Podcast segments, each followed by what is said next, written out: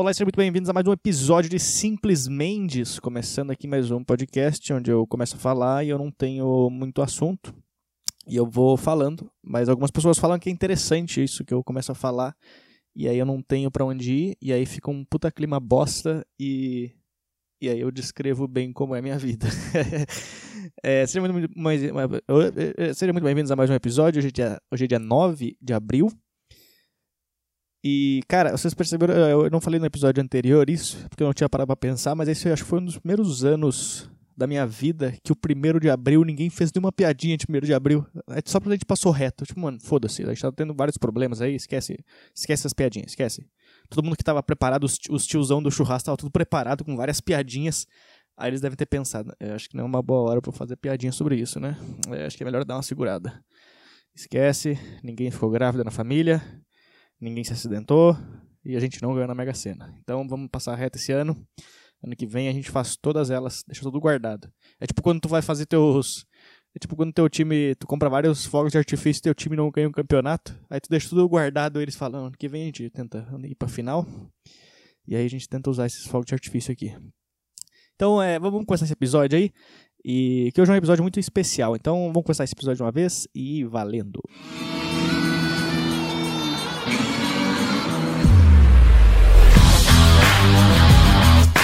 Hoje é dia 9 de, de abril. Antes de eu começar a falar sobre o dia 9 de abril, por que ele é tão importante para mim, eu só queria pedir desculpa, um milhão de desculpa para todas as oito pessoas que escutam esse podcast. Porque, cara, eu sempre. Eu criei o e-mail aqui do podcast um tempo atrás. No começo do ano acho que eu criei o e-mail. E aí é que vale lembrar que é podcast.lucamendes.com. E aí eu criei esse e-mail, só que eu não estava recebendo nada eu não tava recebendo, não tava chegando nenhum e-mail, assim. Aí eu falei, cara, ninguém manda e-mail, será que o pessoal parou de usar e-mail na vida? O que, que será que tá acontecendo? E aí eu, eu não tava recebendo, aí eu, tanto que eu, alguns episódios eu até falei, gente, me manda mensagem no Instagram, então, se tu, se tu gostou do episódio, sei lá, me manda alguma coisa, é, uma dica e tal. E aí, beleza, eu recebi umas coisas no Instagram, e aí eu pensei, pô, então acho que é isso, ninguém usa mais e-mail. Aí o que, que eu fiz? Aí aconteceu um negócio muito estranho. Eu não ia comentar o que aconteceu, mas eu vou comentar. O negócio é o seguinte: o, o Pornhub tá, tá, tá premium. O premium dele tá de graça, entendeu? Aí. Aí beleza, tava eu no, no Pornhub, tava procurando algum um pornô, e aí apareceu lá em cima assim: é, confirme seu e-mail para poder usar todas as funções do Pornhub Premium. Aí eu olhei para aquele negócio, Aí eu entrei no meu e-mail e falei, caralho, mas eu não recebi nenhum e-mail do Pornhub pra eu confirmar meu e-mail. Aí eu fui ver que eu tinha criado a conta do Pornhub com, a, com o e-mail do podcast. e não tinha chego no meu e-mail. Aí eu pensei, caralho, eu não tô recebendo nenhum e-mail do podcast. Aí o que, que eu fiz? Aí eu fui lá no, no, no site do meu provedor, do meu provedor, eu ia falar, provedor é negócio de internet escada. Eu entrei lá no site do meu domínio, do meu, onde eu faço a hospedagem do meu site. Aí eu entrei no e-mail lá. Quando eu abri o e-mail, tava todos os e-mails, que todo mundo. Eu tinha vários e-mails, tipo, tinha umas 50 e-mails que o pessoal tinha me mandado. É, mandando mensagem do podcast, tipo, do, do, do começo do ano tinha e-mail da galera mandando. E aí eu comecei a responder todo mundo. Então, é, sabe que se tu mandou um e-mail para mim e eu respondi o teu e-mail, é, sei lá que dia que foi que eu respondi, é, dia 3, dia 4, sei lá quando eu respondi, é, saiba que eu tava com um pornô aberto no dia que eu respondi. E aí eu tive que responder todos os e-mails, enquanto na aba do lado tinha o pornô aberto. E aí depois o último e-mail foi confirmar a minha conta premium do, do Pornhub. então, cara, eu não tava recebendo nenhum e-mail do podcast. Mas então, agora sim, então agora se tu quiser me mandar e-mails, pode me mandar. Eu, eu, eu, me mandaram algumas ideias de episódio, alguém me mandou uma. Um cara me mandou uma, uma história engraçada aqui também. E aí eu vou. Vou falar nos próximos episódios, eu tento falar algumas coisas que o pessoal me pediu nos, nos e-mails. Então, se tu quiser me mandar um e-mail, pode mandar para podcast@lucamendes.com, que agora sim eu vou, eu tô recebendo agora os e-mails na minha caixa principal, e aí eu posso te responder e ler tudo que tu me mandar por lá. Então, é isso daí. Vamos começar. Eu já, já, já comecei o episódio, na verdade, né? Mas é que eu tava falando isso aí só pra explicar o que estava acontecendo. Eu não sei porque que eu tô me explicando de uma coisa que eu tava me explicando, mas enfim. É, hoje é dia 9 de abril 9 de abril, um dia muito importante, por quê? Porque dia 9 de abril foi o dia que eu fiz a primeira apresentação de stand-up. Primeira, cinco anos atrás. Há cinco anos, hoje eu completo cinco anos de comédia. Cinco anos que eu botei meu pé no palco pela primeira vez. Eu sempre comemoro essa data fazendo show, mas infelizmente hoje eu não estarei fazendo, porque, né? A gente tá passando por essas coisas que eu não vou falar o nome. E eu tossindo aqui, matando todo mundo. Mas, cara, é, eu gosto de falar, sempre que eu sempre que passa por essa. Sempre que eu completo um ano a mais de comédia, eu fico pensando como é louca a vida, cara. Porque eu. Cada ano que passa, eu nunca imagino que eu estaria fazendo isso que eu tô fazendo agora, porque foi muito estranho o meu começo, assim. Eu, eu queria comer. Eu não, não, não, não tinha um podcast ano passado para comentar, eu queria comentar isso num episódio do podcast. Eu até queria pedir desculpa se ele ficou longo, se ele ia ficar longo demais ou não. Mas. É o que aconteceu foi o seguinte: 2012 eu me formei na faculdade. Aí beleza, eu me formei na faculdade. E aí eu, eu nunca tinha pensado em fazer comédia. 2012. Na verdade, eu tinha muita vontade de fazer comédia. Desde 2008 eu tinha vontade. Eu escrevia é, vários textos de stand-up.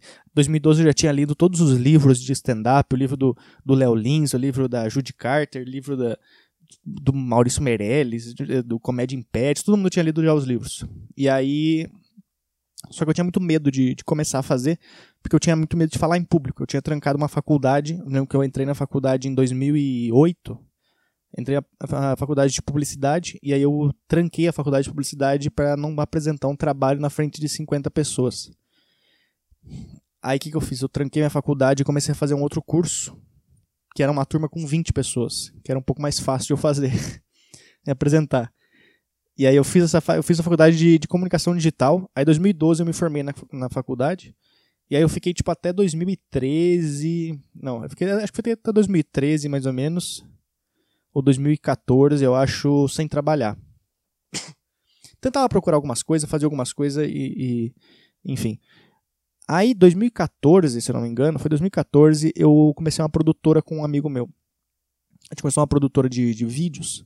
Porque gente gostava muito desse negócio de, de escrever, eu queria, eu queria, eu tinha muita coisa escrita, eu tinha, a gente tinha ideia de curta, a gente queria fazer várias coisas. Então a gente tinha uma produtora, a gente fazia uns trabalhos, é, só que pra tu ganhar, fazer dinheiro com, ganhar dinheiro com curta, essas coisas, assim, demora muito tempo tu conseguir ganhar dinheiro, né?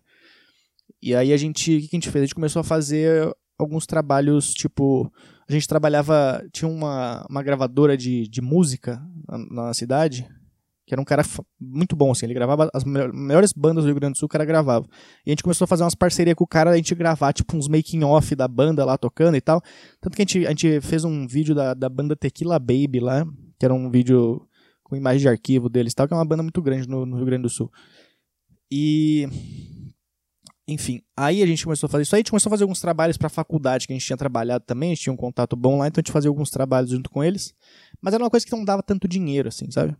E aí o que, que a gente fez? A gente foi levando, a gente foi fazendo, a gente começou a produzir algumas coisas paralelas, eu tinha alguns roteiros escritos de comédia, a gente gravava, e fazia um negócio bem legal. E era uma produtora bem legal de fazer, de trabalhar, era eu e ele, era meu amigo, o Rumenig, era eu e ele que a gente fazia só.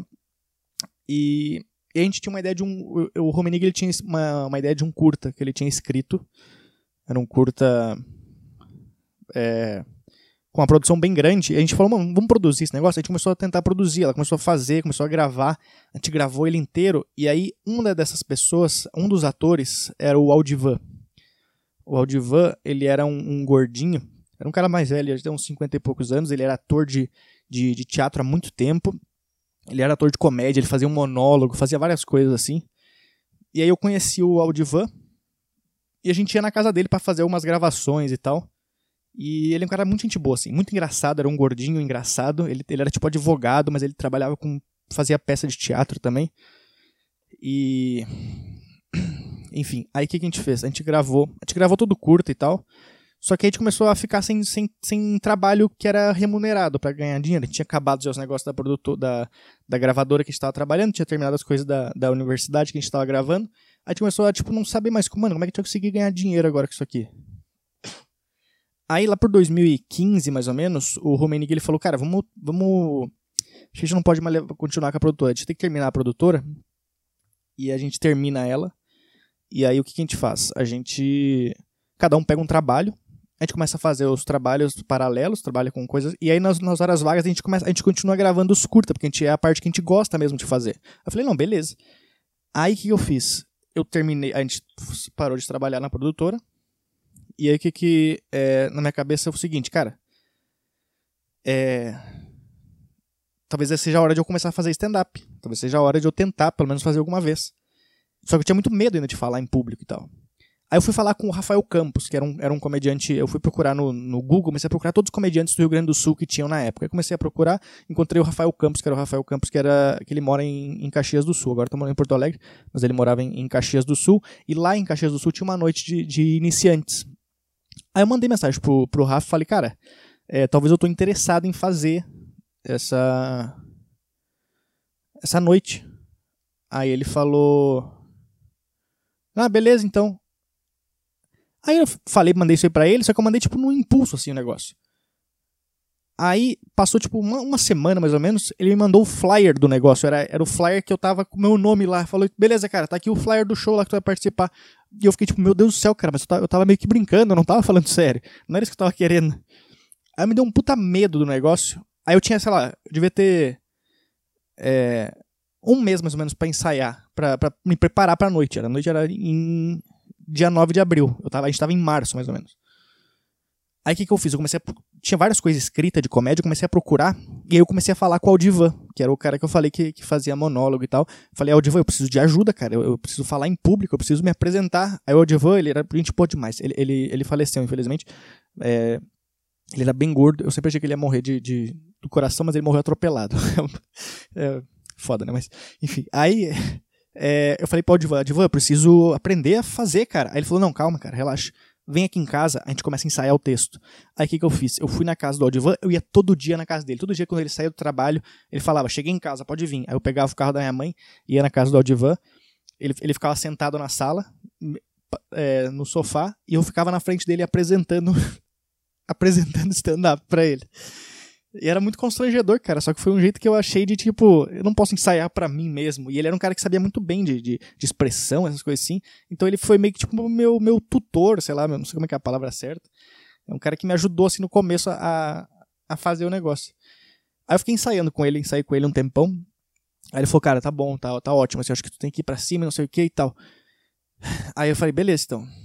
Aí foi chegando na data, quando chegou dia, dia 9 de abril, eu morava em São Leopoldo na época, eu tinha que ir pra Caxias do Sul.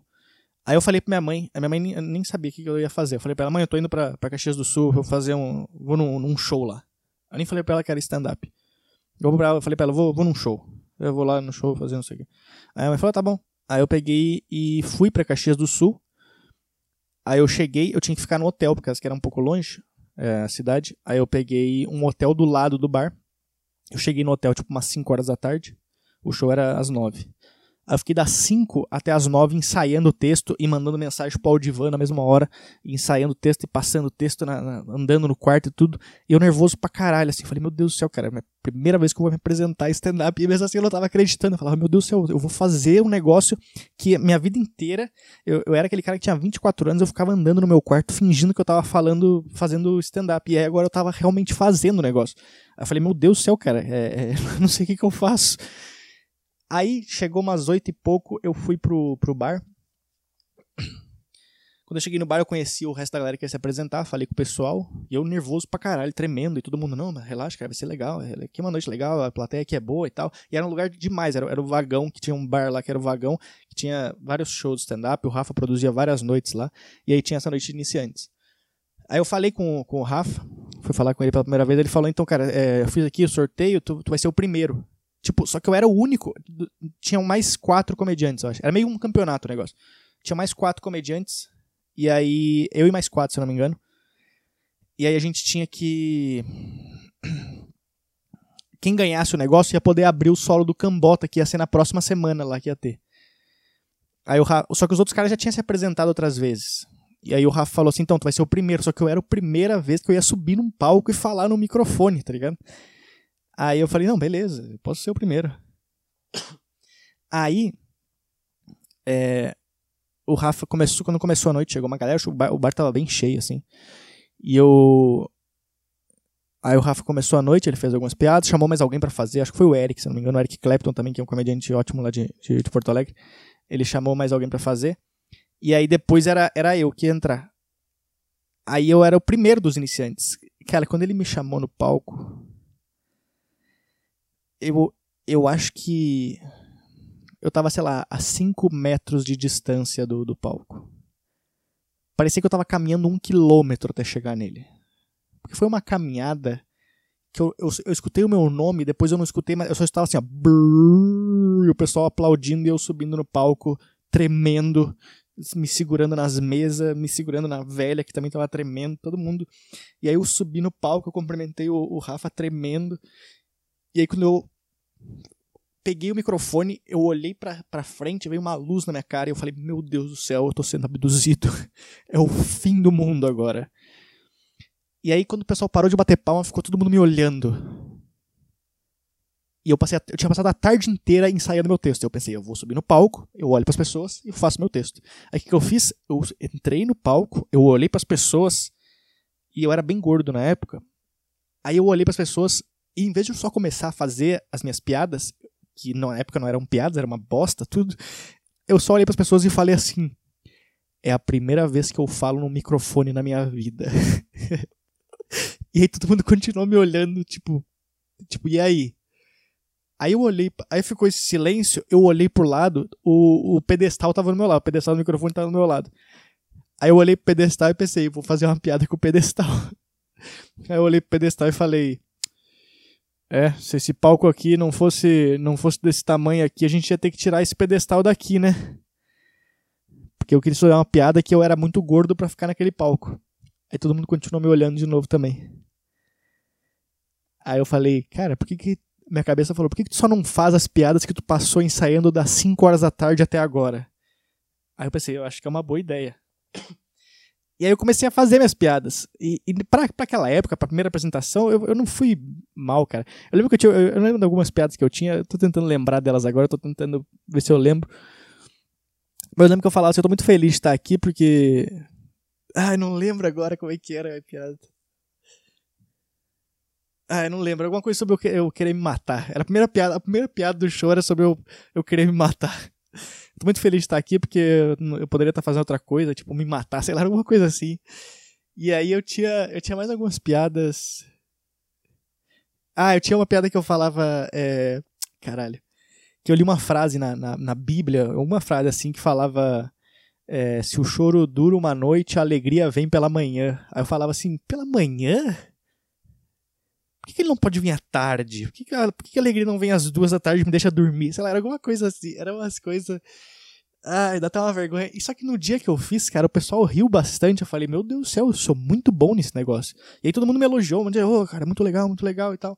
Aí no fim eu não ganhei o negócio para abrir o solo do, do Cambota, mas eu fiquei, porra, cara, quando eu desci do palco, foi uma sensação que eu falei, é isso que eu quero pra minha vida.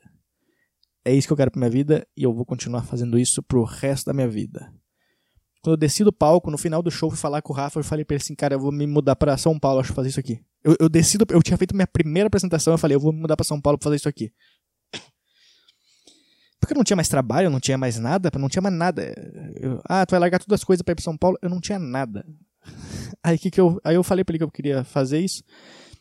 Eu não ganhei pra ir pra, pra, pra noite de São Paulo pra, pra ir pra. Quer dizer, eu não ganhei pra abrir o solo do Cambota, que ia ser na semana seguinte, mas mesmo assim eu falei, não, eu vou vir aqui semana que vem pra assistir o solo do Cambota. Aí eu fui pra lá assistir. Aí lá, quando eu fui, eu conheci o Índio bem. E aí o Índio começou a me apresentar o resto da galera. E aí eu conheci o, o Gil Lisboa e mais, mais uma galera. E aí eu, eu fiz mais uma apresentação com o Gil. E eu lembro quando eu fiz a apresentação com o Gil, antes de eu fazer essa apresentação, eu tinha feito uma entrevista para entrar na Rádio Atlântida. Aí quando eu fiz pra, na entrevista para entrar na Atlântida, eu, eu fiz entrevista com o Piangers, que é o cara que é o papai é pop lá, que é o cara que vai na, na Fátima Bernardes lá, que virou milionário. e aí que saiu da Atlântida depois que ele virou milionário. Aí eu fiz a entrevista com o, o Piangers para trabalhar lá na Atlântida. Eu pensei, pô, se eu conseguir trabalhar aqui, eu não posso ir para São Paulo, eu vou ter que ficar aqui. Aí eu fiz a entrevista com ele e, eu não fui aprovado na entrevista, eu não, não passei na entrevista. E aí eu fiquei, porra, quando ele falou que eu não conseguia, que eu não peguei a vaga, eu fechei meu e-mail e aí eu abri a minha eu abri o site do decolar.com e eu comprei uma passagem só de ida para São Paulo. Foi assim que eu comecei a minha carreira no stand up. Eu eu falei que. Eu cheguei pra minha mãe e falei, mãe, eu tô indo pra. vou morar em São Paulo, viu? Ela falou, como assim? Não, não, eu vou fazer stand-up agora, vou ser comediante. Eu falei, como assim? Tu não, nunca foi engraçado. Como assim tu quer ser comediante? Aí eu expliquei pra ela que eu tinha ido pra Caxias do Sul pra fazer a apresentação. E aí ela, ela, pô, ela falou, caralho, que, que, louco isso, porque tu nunca falou muito, nunca foi um cara, tanto que tu trancou a faculdade pra não falar em público. E aí eu fiquei. Cara, no momento que eu desci do palco, eu, eu sabia que lá era aquilo que eu queria pro resto da minha vida, assim, porque. Mesmo não tendo sido, tipo, foi uma noite ok. Eu não fui muito bem, mas pra primeira apresentação eu me senti muito bem. E parecia que aquele negócio estava preso dentro de mim, eu precisava fazer aquele negócio. É, eu já falei que sobre esse negócio de, de, nascer com o dom e nascer com um negócio. Eu acho que eu, eu, não nasci com o dom, mas eu sabia que era aquilo ali que eu queria fazer pro resto da vida porque eu amava aquele negócio. Depois do momento que eu, eu saí do palco, eu falei, é isso aqui. E. E tanto que uma vez. Ah, eu tinha uma piada que eu falava.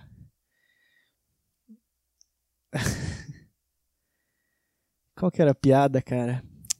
Eu lembro que deu alguma coisa, eu fiz alguma piada. Ah, era uma piada sobre o amor da minha vida. Que eu era uma piada que eu falava que, as pessoas falam que o amor da tua vida vai aparecer quando tu menos esperar, enquanto estiver fazendo alguma coisa que tu gosta. Aí a piada era, então o amor da minha vida é uma empregada que me pegou batendo uma semana passada no banheiro. Aí eu falava que ela abriu a porta, eu olhei para ela e falei, ah, tava mesmo pensando em ti. Era alguma coisa assim. E aí. Eu lembro quando eu fiz a apresentação, eu postei o vídeo no meu Facebook. Aí depois que eu postei o vídeo, um dia minha mãe chegou no meu quarto, ela pegou e falou assim: Ah, eu vi tua apresentação lá. Eu vi lá teu, teu vídeo lá, bem bom. Aí nessa hora me deu um, um gelo assim, falei, nossa, cara, eu fiz uma, uma piada sobre a empregada me, é, me pegar batendo uma no banheiro. Aí ficou um puta clima estranho, assim, na hora de jantar. Mas é. Mas assim, minha mãe sempre me apoiou desde o começo. Tanto que quando eu falei pra ela que queria mudar pra São Paulo, ela, ela, ela me ajudou pra caralho nessa, nessa coisa. Eu, eu não queria. Eu queria só começar. Só queria esse episódio contar como que foi o dia 9 de abril para mim de 2015. É, eu, esse ano eu completo. Esse ano agora em julho, mais ou menos, eu completo 5 anos aqui em São Paulo. Então eu queria até. É, vou deixar para falar sobre São Paulo o dia que eu que eu realmente, quando eu completar 5 anos, porque foi uma loucura também o que eu fiz. Todo mundo me chama de louco até hoje. E mas eu queria falar mesmo sobre esse, esse, esse dia de dia 9 de abril, foi um dia muito importante na, na minha carreira, assim. Eu não, não me arrependo de nada, eu não eu acho que é, é eu nunca tinha tido coragem para isso. Eu nunca achei que eu ia ter coragem para subir no, no palco.